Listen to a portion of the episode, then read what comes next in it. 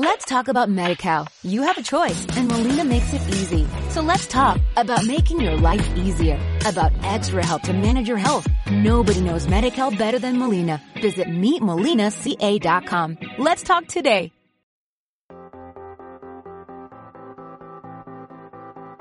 Bienvenidos al Centro Cristiano Esperanza de Valencia. Hoy prepara tu corazón y tu vida para lo que Dios quiere hablarte en este día.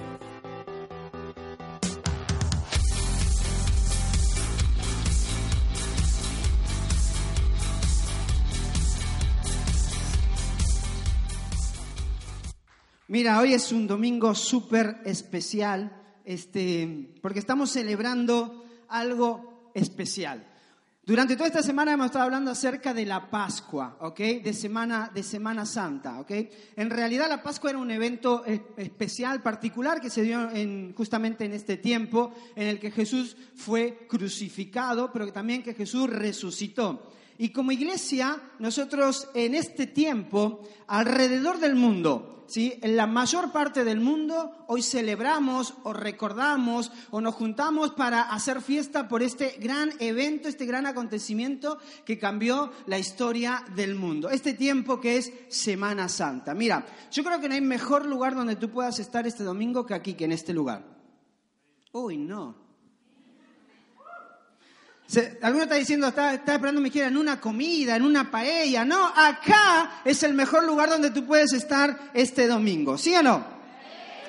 Claro que sí, porque aunque nosotros entendemos que durante toda nuestra vida, durante todos nuestros días, entendemos lo que Jesús hizo en la cruz del Calvario por nosotros y cada día celebramos su muerte y su resurrección en nuestra vida, hoy es un día especial, ¿no? Es como cuando tú cumpleaños.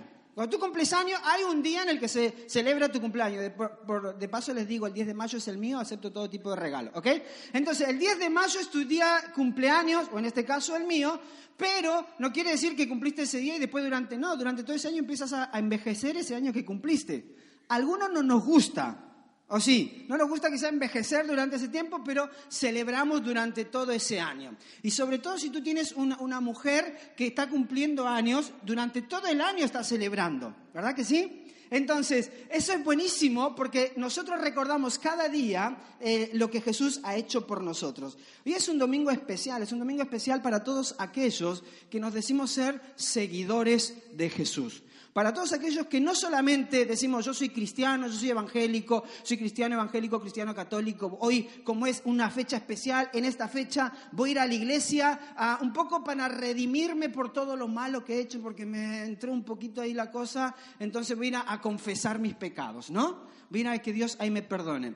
Pero para nosotros que somos seguidores de Cristo, y me gusta mucho esta palabra más que cristiano, como decía anteriormente, porque cristiano muchas veces está eh, un poco mal eh, utilizado, pero ser seguidor de Cristo eh, tiene otra connotación mucho más fuerte, porque se tiene, habla de que tú y yo sabemos a quién seguimos, por qué lo seguimos y qué es lo que Él ha hecho por nosotros y lo que demanda el seguirlo.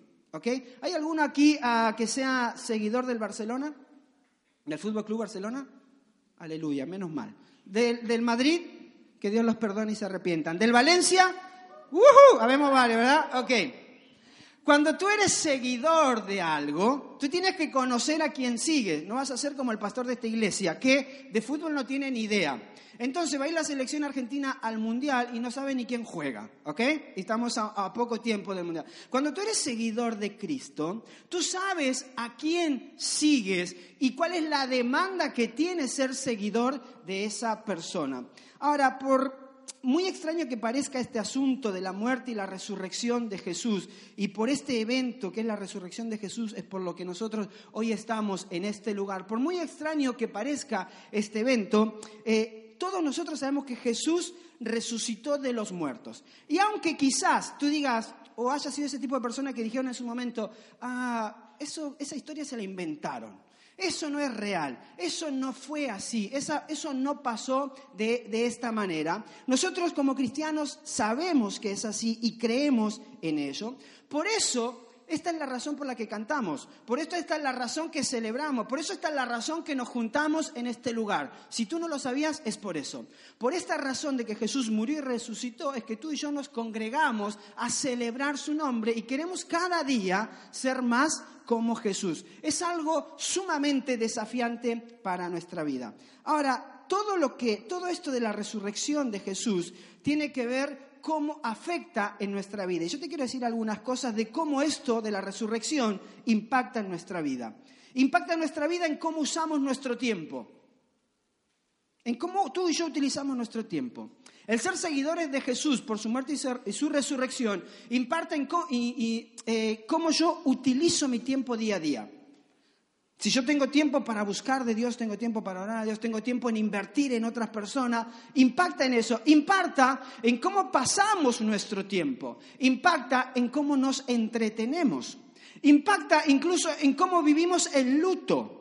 Porque tú y yo sabemos que cuando Jesús vino y murió y resucitó, Él prometió de que había un mejor lugar para cada uno de nosotros. Por eso, cuando alguien cercano a nosotros muere, pero se ha encontrado con Dios, vivimos el luto de una manera diferente. Aunque hay dolor, aunque hay tristeza, hay una esperanza. Amén.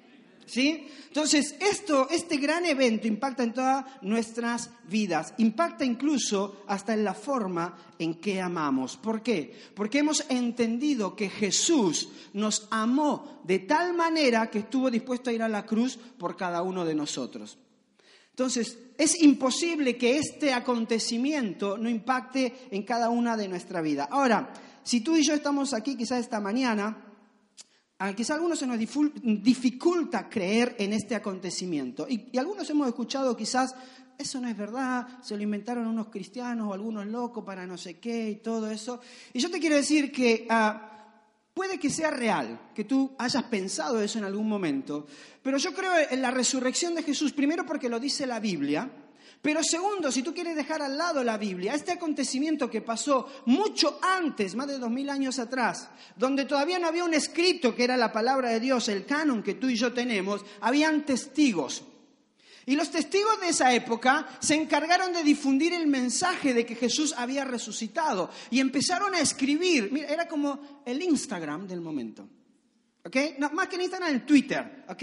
Entonces, no tenían el Twitter como tú y yo lo tenemos hoy. Vieron que tú y yo hoy, eh, no digo todos, ¿sí? Por ahí la otra generación más joven. Eh, tú vas a tomarte un chocolate, foto acá tomando el chocolate, no sé qué.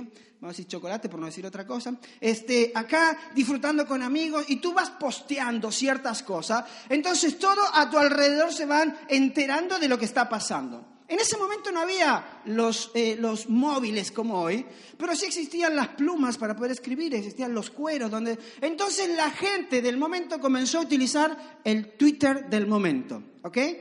empezaron a divulgar lo que habían visto, lo que habían creído y se empezó a difundir este mensaje en el cual tú y yo creemos. Porque yo entiendo que si tú estás aquí en esta mañana es porque crees que Jesús resucitó, ¿verdad? Ay, no. Si tú estás aquí en esta mañana es porque tú entiendes que Jesús resucitó, ¿verdad? Ahora, esto es súper importante porque este es el mensaje de nuestra vida.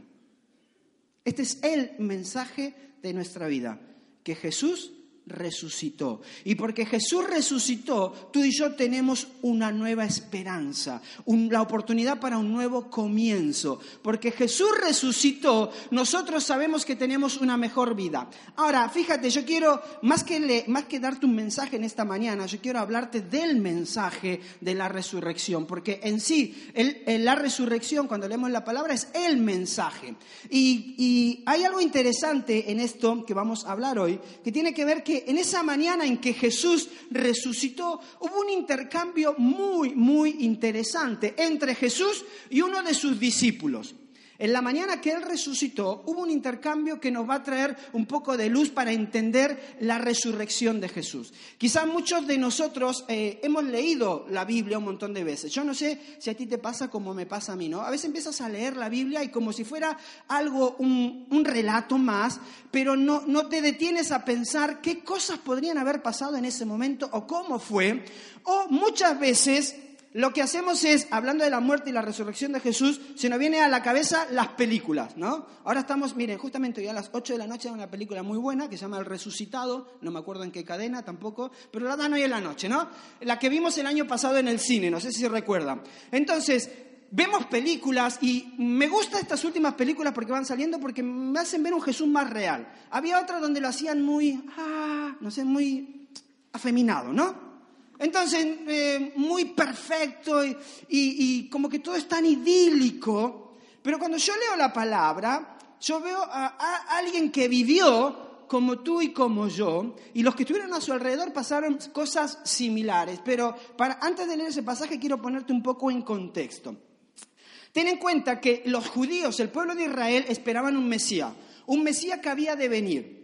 Y acá esto es interesante porque muchas veces creemos de que solamente el Nuevo Testamento habla de Jesús. En realidad toda la Biblia está enfocada a una persona, Jesús.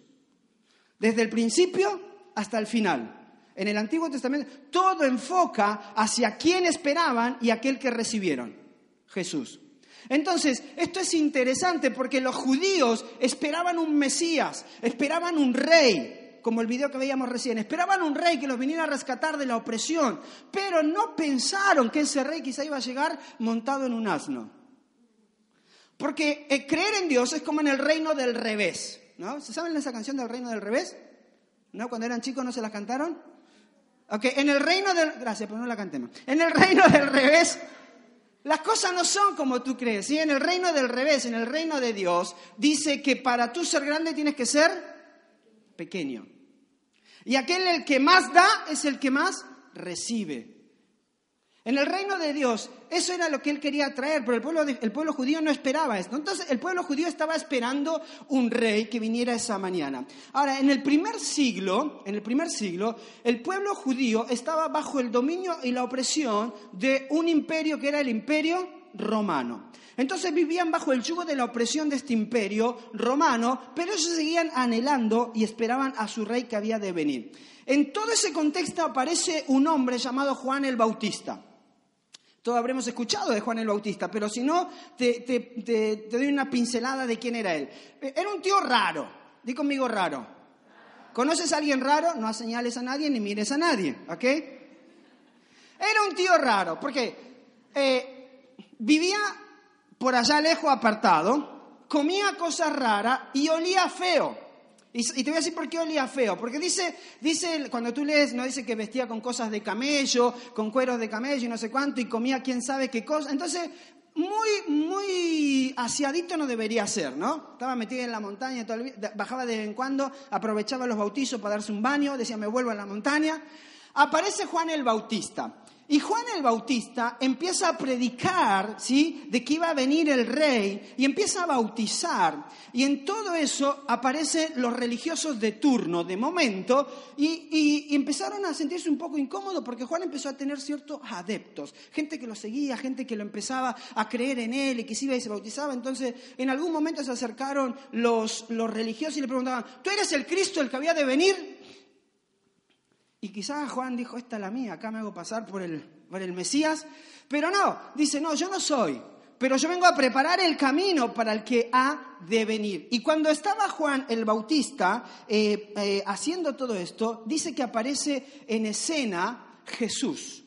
Y cuando aparece Jesús que se viene a bautizar, Juan el Bautista lo reconoce y dice, he aquí el Cordero de Dios que quita el pecado del mundo. Juan ve a Jesús y dice, este es el Mesías, este es Jesús, el Hijo de Dios, que la semana pasada estuvimos hablando acerca de ello. Este es Jesús, el Hijo de Dios, aquel que ustedes esperan está aquí. Y pasa algo que Jesús viene, Juan lo bautiza y a partir de ese momento empiezan a suceder varias cosas en la vida de Jesús y Jesús empieza su ministerio y empieza a caminar por las calles, comienza a hacer sanidades, milagros y la gente lo empieza a seguir y la gente lo empieza a seguir y empieza a buscar lo que él tenía. Esto es solamente para que entendamos el contexto, que quizás ya todos lo tenemos claro, pero para que estemos en un mismo punto, de qué era lo que pasó antes de la muerte y la resurrección de Jesús. En eso viene un momento como el momento top, ¿no? De Jesús. Ese momento top de Jesús es cuando llega a la casa de Lázaro, su amigo, donde Lázaro ya había muerto. ¿Se recuerdan de esa historia? Dice que llegó, llegó tarde, Jesús ya había muerto, su hermana le reclama porque había llegado tarde, y Jesús hace algo en ese día que es resucitar a Lázaro. Ahora, imagínate, Jesús tenía cierta fama, pero cuando sucede eso, como que es el ¡pum! La explosión, ¿no? A partir de ahí la fama de Jesús se expandió por todos lados. Aquel, el Nazareno, resucita muertos. Imagínate, voy a decir un chiste, pero no. Imagínate si tú estás necesitando un milagro y de pronto te enteras que hay uno que resucita muertos. ¿No correrías hacia ese? Yo sería el primero. Yo sería el primero en correr hacia ese que hace milagros, porque quiero ver ese milagro en mi vida. Entonces se extiende la fama de Jesús, la mucha más multitud lo empieza a seguir, y esto produce algo en la vida de los religiosos, que es lo siguiente, tenemos que hacer algo para callarlo. Porque encima está diciendo que es el Hijo de Dios. Porque encima hace cosas que no debería hacer, sana el día que no tiene que sanar. Está rompiendo todas las normas, todas las leyes que nosotros tenemos. Eso está haciendo. Y en ese momento deciden llevar, y todos conocemos la historia, ¿no? Eh, capturan a Jesús, lo llevan ante Pilato, pero pasa algo acá que, eh, que fue eh, que un amigo de Jesús lo traiciona, llamado Judas. Nunca le ponga Judas a tu hijo, por favor. ¿Ok? Se llama Judas, lo traiciona, el pueblo romano lo crucifica. Y acá quiero que me prestes atención. Hasta ese momento Jesús tenía miles de seguidores. Personas que lo iban a seguir a todos lados, ¿sí? Por eso cuando hablamos acerca de cuando alimentan los cinco mil, más las mujeres, los niños, o sea, tenía mucha gente que lo seguía. Pero en el momento que Jesús es llevado a la cruz, es crucificado, en ese momento desaparecen todos los amigos, todos los seguidores que tenía Jesús. Ahora, después que Jesús fue crucificado, y acá es lo interesante de la Pascua, ¿ok? Porque la Pascua no era la crucifixión de Jesús, sino era lo que esto significaba, era un tiempo importante, pero era el día viernes. Entonces el pueblo judío tenía como ley, como norma ciertas cosas, y, y el atardecer del viernes ya ellos no podían hacer nada más. ¿A cuánto le hubiera gustado estar ahí, no? Al atardecer del viernes ya no podían hacer nada más. Se ponía el sol y ya era día sábado. Por lo tanto, era, eh, eh, no podían trabajar, no podían hacer ciertas cosas. Entonces era viernes. Y la historia de Jesús nos cuenta de que eh, van dos hombres, dos hombres seguidores, dice la Biblia, puedes leer todo Juan 19, 20 o los evangelios. Dice, dos hombres que eran seguidores secretos de Jesús. Entonces, quizás como conocían lo que pasaba, de que ya era viernes y que eh, el, cuerpo de Jesús estaba ahí crucificado, dice en la, escritura que a los dos ladrones que estaban a su lado le rompieron las piernas para que murieran más rápido. Cuando fueron a Jesús a, a romperle las piernas, ya había muerto porque él dijo, Señor Padre, te encomiendo mi espíritu, ya estaba todo listo. Entonces, cuando llegaron donde él, ya estaba muerto pero estaban los cuerpos ahí crucificados. Entonces, estos dos seguidores secretos de Jesús quisieron eh, eh, darle un entierro por lo menos a Jesús y no que lo tiraran en algún lugar. Entonces, hicieron algo, fueron ante Pilato y le pidieron a Pilato, por favor, que le entregara el cuerpo de Jesús para enterrarlo. Ahora, tú sabes cómo es la política, ¿no? En ese tiempo seguramente era igual que ahora. Eh, primero, para ir ante Pilato eran dos personas que tenían más o menos influencia, ¿ok? Fueron ante Pilato, ahora, para que Pilato le diera el cuerpo, y seguramente Pilato le ha dicho, y bueno muchachos, ustedes saben que necesito unos trajes ahora, no sé. Y algo le habrá pedido, ¿no? Y, y quizás tú dices, ah, pastor, pero ¿por qué estás... Mira, muchas veces nosotros espiritualizamos tanto la crucifixión y la resurrección de Jesús que no vemos realmente detalles que quizás fueron lo normal que pasó en ese tiempo. Porque para que Pilato le entregara los cuerpos algo tendrían que haber hecho, o tenían influencia o le dieron una mordida, no sé si se mordida acá, ya voy perdido con los países. ¿Cómo le dicen? Un soborno, ¿ok? O le dieron un traje, y ahí ya todos me entienden, ¿vale? Entonces le dieron algo a, le dieron algo a Pilato para que se lo deje. Pilato se los deja llevar, pero recuerden que ya era viernes por la tarde dos hombres. Dos hombres, digan conmigo, hombres. Que Dios los bendiga. Dos hombres que apurados fueron, sacaron el cuerpo. Miren, para y hoy no, es para eso, pero para que, eh, que tú entiendas, un, cuando se enterraba un judío, ¿sí? realmente había toda una ceremonia, ¿ok? Pero al ser viernes por la tarde no daba tiempo, dos hombres cogen a, Jesús, medio lo envuelven, le ponen algunas cosas ahí y, lo, y, encuentran una tumba que estaba vacía, que se la prestaron y lo meten en ese lugar. Sea, no fueron dos mujeres. Porque si hubieran sido dos mujeres, quizás, bueno, lo preparan bien, ya habían preparado, no, ya va a atardecer, vamos antes a Pilato, tenemos cuatro horas, sacamos el cuerpo, lo, lo ungimos bien, le ponemos mirra, aceite, lo envolvemos y lo llevan todo. Fueron dos hombres. ¿Me entendéis, no? Ok, vale. Entonces lo entierran a Jesús, lo meten en una tumba y cuando está, lo dejan ahí en la tumba y lo cierran porque ya era viernes en la tarde y ya no podían hacer nada más y se fueron. Se fueron. En ese momento ya no había más seguidores de Jesús. ¿Por qué? Porque todos creyeron lo mismo. Jesús murió, lo vieron con sus ojos y acá se terminó todo lo que esperábamos. Acá se terminó todo lo que esperábamos. Ahora, en ese momento eh, que quizás eh, estos dos discípulos de Jesús, dice secretos, eh, que también habla acerca de eso, que podría ser José Arimatea y Nicodemo, pero estos discípulos Jesús ponen el cuerpo de Jesús, es cuando empieza la historia que yo te quiero contar hoy, que es esta historia de la resurrección. Mira, el día de la resurrección, Fuera de la tumba no hubo nadie. El domingo de resurrección no había nadie fuera de la tumba. Si todos eran seguidores de Jesús, quizá, miren, quizá en ese momento no había una cuenta regresiva como la que ponemos acá, no, cinco, cuatro, tres, dos, esperando a ver que resucitara. No estaba nadie afuera de la tumba. No había nadie, lo dice la palabra, no había nadie fuera de la tumba, esperando el momento, sabiendo que iba a resucitar para resucitar. ¿Por qué? Porque los sueños de todos murieron cuando Jesús murió porque no habían entendido el mensaje que Jesús le había dejado. Entonces el domingo de resurrección, la tumba afuera estaba vacía, no había nadie esperándolo. No había nadie que, quisiera ver qué iba a acontecer ese día. Ahora, en este momento, el, apóstol Juan nos escribe esta historia y la, la fuente de información de Juan es la protagonista de esta historia que vamos a leer en esta mañana y es una persona que estuvo allí el día domingo. Vamos a leer Juan capítulo 20 versículo 1. Juan capítulo 20 versículo 1.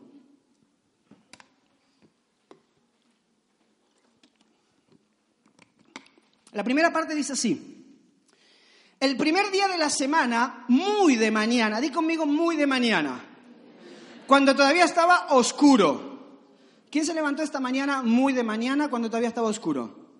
Que Dios te bendiga. Muy de mañana cuando estaba oscuro, el primer día de la semana. Mira, María Magdalena que es la fuente de información de Juan, quien escribe este pasaje, dice que era muy de mañana y se fue, sí, se levantó muy de mañana, porque todavía estaba oscuro. ¿Por qué María Magdalena quizás se levantó muy de mañana para ir el día domingo a la tumba? Miren, María Magdalena había sido una mujer que después podemos leer en las escrituras un poco más acerca de ella, pero una de las cosas importantes que nos habla Luca en capítulo 8 es que en un momento Jesús había liberado a María Magdalena. O sea, era una mujer que estaba endemoniada. Era una mujer que dice la palabra que le sacó Jesús siete demonios. Imagínate si no estaría esa mujer agradecida con Dios. Le quita siete demonios, la libera, la hace una persona nueva. Entonces María Magdalena a partir de ahí vio que su vida fue cambiada, que tuvo una nueva oportunidad y empieza a ser una seguidora de Jesús. En ese momento María Magdalena quizás pensó, fueron dos hombres los que lo enterraron, yo tengo que hacer algo. Porque si fueron dos tíos los que fueron a llevarse el cuerpo de Jesús, eso no debe haber quedado muy bien. Yo no sé cómo tú haces la cama, yo sé cómo yo la hago, ¿ok? Entonces, eso no haber quedado muy bien. Se levanta de mañana y quizás por ese agradecimiento que tenía con Jesús, porque él había cambiado su vida, no sabemos porque la palabra no, no, lo menciona exactamente, quizás ella pensó, tengo que ir a, darle un, un, entierro a Jesús como se merece, a envolverlo bien, a ponerle todos los óleos que necesita, todo el incienso que tiene, o sea, darle una sepultura digna, porque él hizo tanto por mí que yo no me puedo permitir que en este momento esté enterrado de esa manera como lo dejaron dos hombres ahí dentro de la tumba. Entonces, dice que se levantó muy de mañana y aún estaba oscuro. Ella va a la tumba, pero María Magdalena no va a la tumba a ver a Jesús resucitado. María Magdalena no corrió a la tumba para decir, uy, me levanté mañana, voy a ir a ver cómo esperar ahí la cuenta regresiva que viene Jesús, viene Jesús, se levanta. María Magdalena fue a la tumba a hacer un mejor entierro de Jesús. No fue a esperar a Jesús resucitado, fue a ver a Jesús que había muerto y le quería hacer un entierro digno. Pero no estaba esperando al Jesús resucitado. ¿Y por qué? Fíjate lo que sigue diciendo el versículo. Dice, María Magdalena fue al sepulcro y vio que habían quitado la piedra que cubría la entrada. Cuando ella vio que se había quitado la piedra que cubría la entrada del sepulcro, no pensó, ¡ah, resucitó, está vivo! No pensó eso María Magdalena. Sí, cumplió su palabra, lo que nos dijo, lo que nos predicó. No, María Magdalena no estaba pensando en eso. Ahora, fíjate el versículo 2. Dice, así que se fue corriendo a ver a Simón Pedro y al otro discípulo, a quien Jesús amaba. Y acá quiero hacer un paréntesis. María Magdalena ve la tumba que la piedra se había removido, lo ve desde afuera y lo primero que pensó es que se habían robado el cuerpo de Jesús. Entonces, como era muy de mañana, sale corriendo y se va donde estaban los discípulos, donde estaba Pedro y el discípulo que Jesús amaba. Mira, acá hago un paréntesis por esto. Este, este libro de Juan lo escribió Juan, ¿ok? Pero Juan en este libro nunca dice, él dice que es el autor del libro, sino que él dice el discípulo a quien Jesús amaba. No sé si era argentino, español, como, o sea, Decía, al que amaba, ¿no? Como, no sé si era como que acá estoy yo, el que amaba a Jesús, no era Juan. Pero siempre habla acerca del discípulo de Jesús, los va a buscar. ¿Y dónde estaban estos dos? Durmiendo. Era muy de mañana, estaba oscuro y estarían igual que tú y yo, tampoco te rías porque hubiera sido lo mismo, estarían durmiendo. Entonces, cuando, cuando llega María Magdalena, me imagino que toca la puerta, muchachos, salgan, apúrense que tengo noticia, se llevaron el cuerpo de Jesús. Y como buenos hombres, dice la Biblia, después puedes leer todo esto, Juan 19, 20 lo puedes leer, yo te lo voy a contar, ¿no? Dice la Biblia que salen corriendo, se olvidaron de María Magdalena. Le importó tres pepinos la que le vino a avisar y dijeron, ahí ya tú te apañas, y se fueron corriendo a la tumba a ver si era verdad o no. Primero llegó uno, porque los hombres son así, vamos a competir, que llega primero. Y uno, ¿qué te paso? ¿Qué me pasa? Si no, y llega uno, y el otro ah, te gané, y ah, vieron la tumba, pero...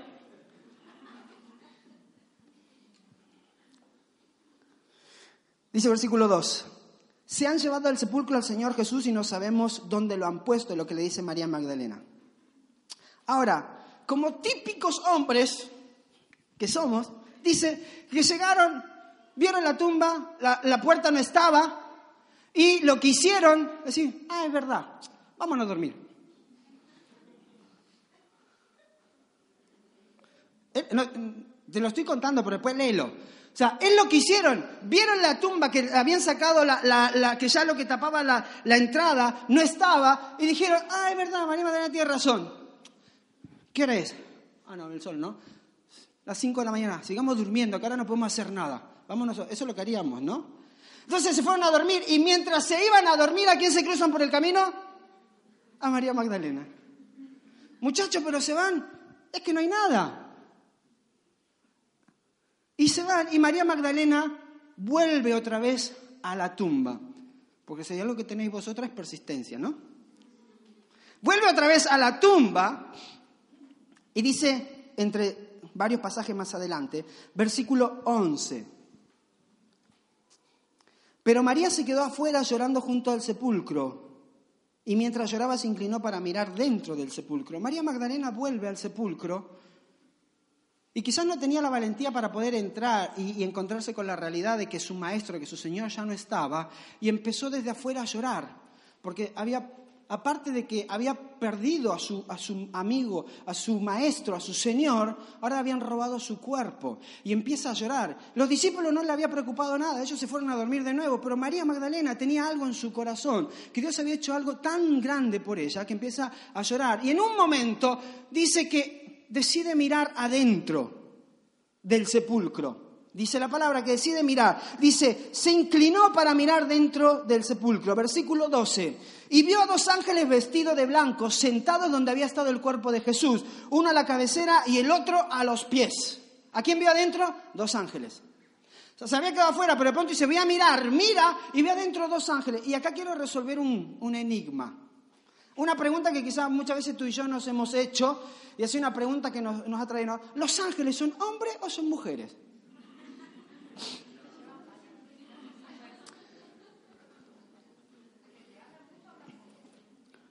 Mira, vamos a resolver esta duda.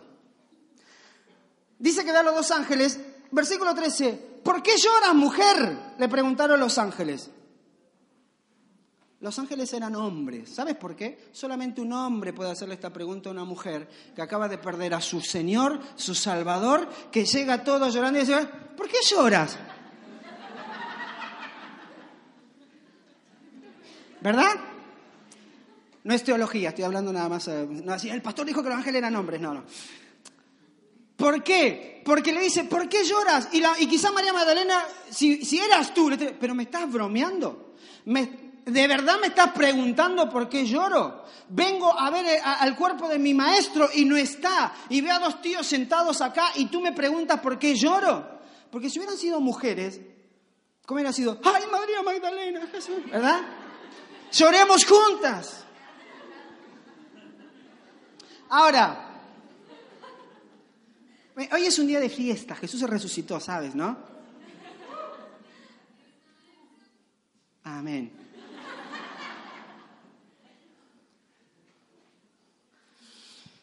Recuerda esto, ella no sospechaba de ninguna manera de la resurrección de Jesús, por eso cuando ve a los ángeles, entra llorando. Dice, siguen diciendo estos ángeles hombres, es que se han llevado, le dice ella, es que se han llevado a mi Señor y no sé dónde lo han puesto, le respondió María Magdalena. Pero mientras está María Magdalena ahí detrás hablando con los ángeles, ella escucha una voz y detrás de ella está parada Jesús. Siguen los versículos, ¿no? Detrás de ella está parada Jesús. Y como María Magdalena estaba tan consternada con lo que había pasado, la, la voz de Jesús le dice, ¿por qué lloras, mujer? ¿A quién busca? Y ella pensando de que se trataba del que cuidaba del huerto, o sea, María Magdalena está con los ángeles llorando, escucha una voz detrás, que es Jesús, y le está diciendo, ¿por qué lloras, mujer? ¿A quién está buscando? Y ella pensó, este debe ser el jardinero que me está hablando. Debe ser el, tío que cuida acá el huerto, el que me está preguntando a quién busco. Entonces ella le, responde y le dijo, Señor, si usted se lo ha llevado, dígame dónde lo ha puesto y yo iré por él. Jolines, ni los discípulos hicieron eso sea, dígame dónde lo pusieron que yo lo voy a ir a buscar.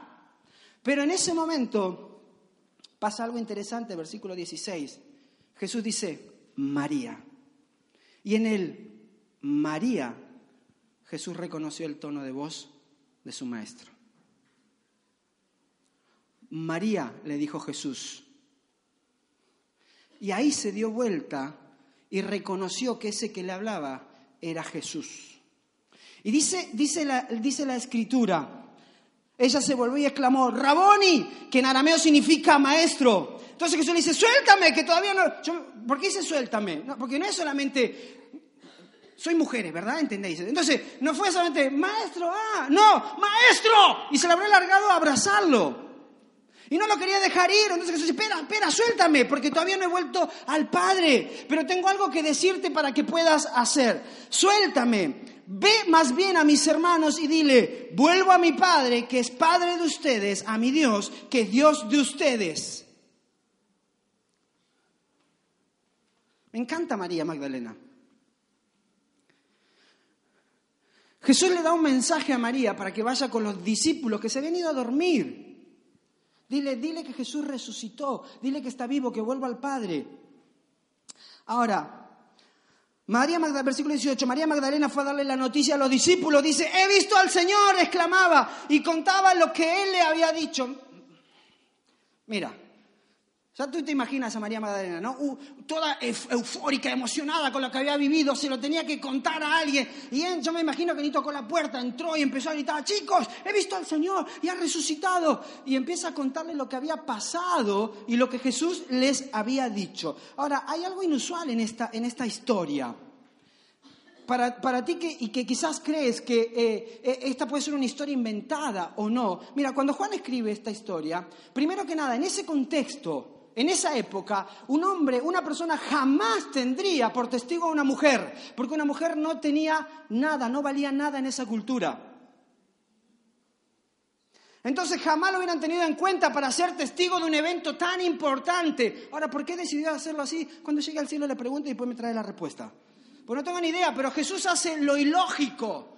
Dice, la que va a llevar la noticia va a ser una mujer. Porque yo también creo por otro lado, ¿no? Si hubieran sido hombres, hubiéramos hecho como Pedro, y como Juan, ah, bueno, sí, después volvemos. Después se lo decimos a todos. Ya se enterarán por las redes sociales. Pero Jesús lo que hizo, quiso que María Magdalena fuera la que llevara la noticia y se lo dijera a todo el mundo. dice, he visto al Señor. Todo lo que ellos creían que se había muerto en ese momento vuelve a la vida. Una nueva esperanza, una nueva oportunidad para comenzar. ¿Por qué? Porque aunque Jesús ya le había dicho a todos sus discípulos que debía de morir y, se lo dijo que en tres días derribaría el templo y lo volvería a reconstruir y no entendieron que estaba hablando acerca de su resurrección, por eso ninguno lo esperaba. Pero cuando empieza esta noticia, se encuentran con que Jesús ha resucitado. Ahora, hay algo sumamente interesante en esto. Porque yo creo en la, resurrección de Jesús. ¿Me ayudas, Karen? Porque yo creo en la resurrección de Jesús. Después puedes leer en 1 Corintios, habla de que después de su resurrección, Jesús que se le apareció a María Magdalena, a los discípulos, Jesús se le apareció a muchas personas. Y la gente que lo vio morir es la misma gente que lo vio resucitar. Y esa gente comenzó a divulgar el mensaje. Mira, para ese momento no había Biblia, no había un canon. No es lo que tú y yo tenemos en la mano. La gente comenzó a creer porque por lo que había visto, por lo que experimentó en su vida. Eso es lo que produjo la resurrección de Jesús en la vida de las personas. Ahora, Jesús cumplió. Él es quien dijo ser y podemos seguir confiando que Jesús está vivo. Mira, la resurrección de Jesús es el contexto para cada decisión.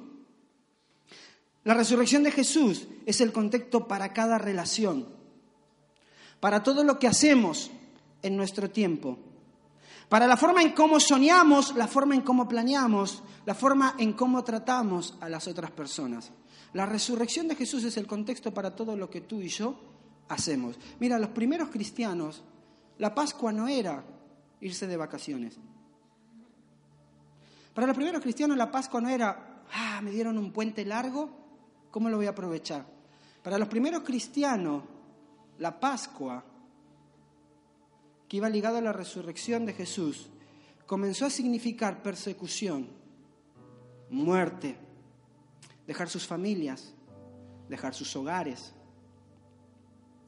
Porque el ser seguidor de Jesús no es celebrar una vez al año un evento. Ser seguidor de Jesús es celebrar cada día en tu vida y en mi vida que Jesús vive en mí y ha resucitado en mí a una nueva vida, a una nueva esperanza. Que todo lo que estaba perdido y lo que estaba muerto, Dios trajo una nueva oportunidad. A tu familia, a tu matrimonio, a tu trabajo, a tus sueños, a tus ilusiones. Por eso María Magdalena estaba tan eufórica que quería compartir el mensaje de lo que había vivido.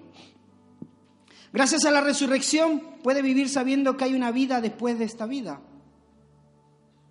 Yo entiendo que tú estás en este lugar porque sabes que ser seguidor de Jesús implica el conocer que gracias a su muerte, pero su resurrección, hay una vida. Por eso Jesús dijo, me voy a preparar un lugar para vosotros.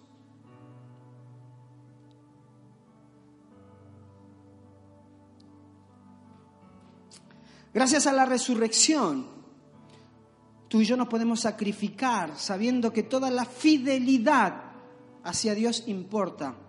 Porque cuando Jesús dice, por cuanto hiciste esto por uno de los más pequeños, me lo hiciste a mí.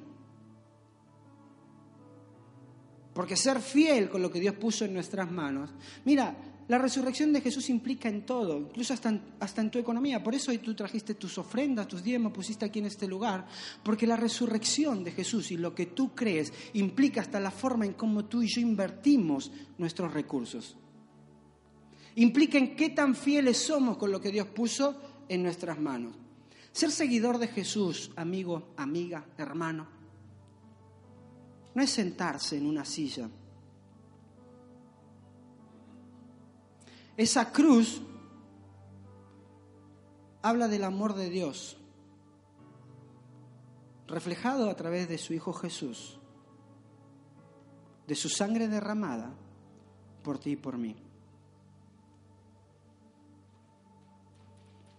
Por eso celebramos este tiempo porque sabemos que gracias a la resurrección de Jesús hoy podemos tener una nueva vida con, con, Él, una nueva relación, una intimidad con el Padre como no la podríamos tener antes. Ahora yo te hago una pregunta, ¿qué significa Jesús para ti? ¿Qué significa Jesús para ti?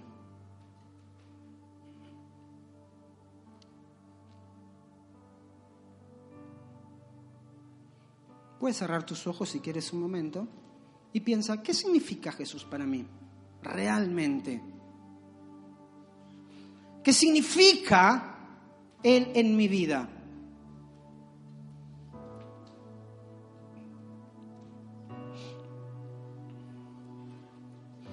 Nuestra vida no solamente comienza cuando comenzamos a respirar sobre la faz de la tierra, nuestra vida comienza cuando Jesús llega a nuestras vidas. Esa es la resurrección, el mensaje de la cruz. De que Jesús vive, pero Él quiere que tú vivas la vida de tal manera que seas un reflejo de lo que Él fue, como Él fue del Padre. Ser un seguidor de Jesús no es solamente una vez al año cuando llega Semana Santa. Ser seguidor de Jesús es hacer de eso un estilo de vida. Ser seguidor de Jesús es que tu vida sea cambiada y transformada. Y en los momentos en que ves todo perdido, en el momento en lo que las grandes cosas se murieron según tú, vayas a la cruz y veas a Jesús, pero lo veas saliendo de esa tumba diciendo, la muerte no tiene poder, porque no tuvo poder sobre Jesús, no va a tener poder sobre mi familia, no va a tener poder sobre mi sueño, no va a tener poder sobre nada de lo mío, porque Él es la resurrección resurrección y la vida.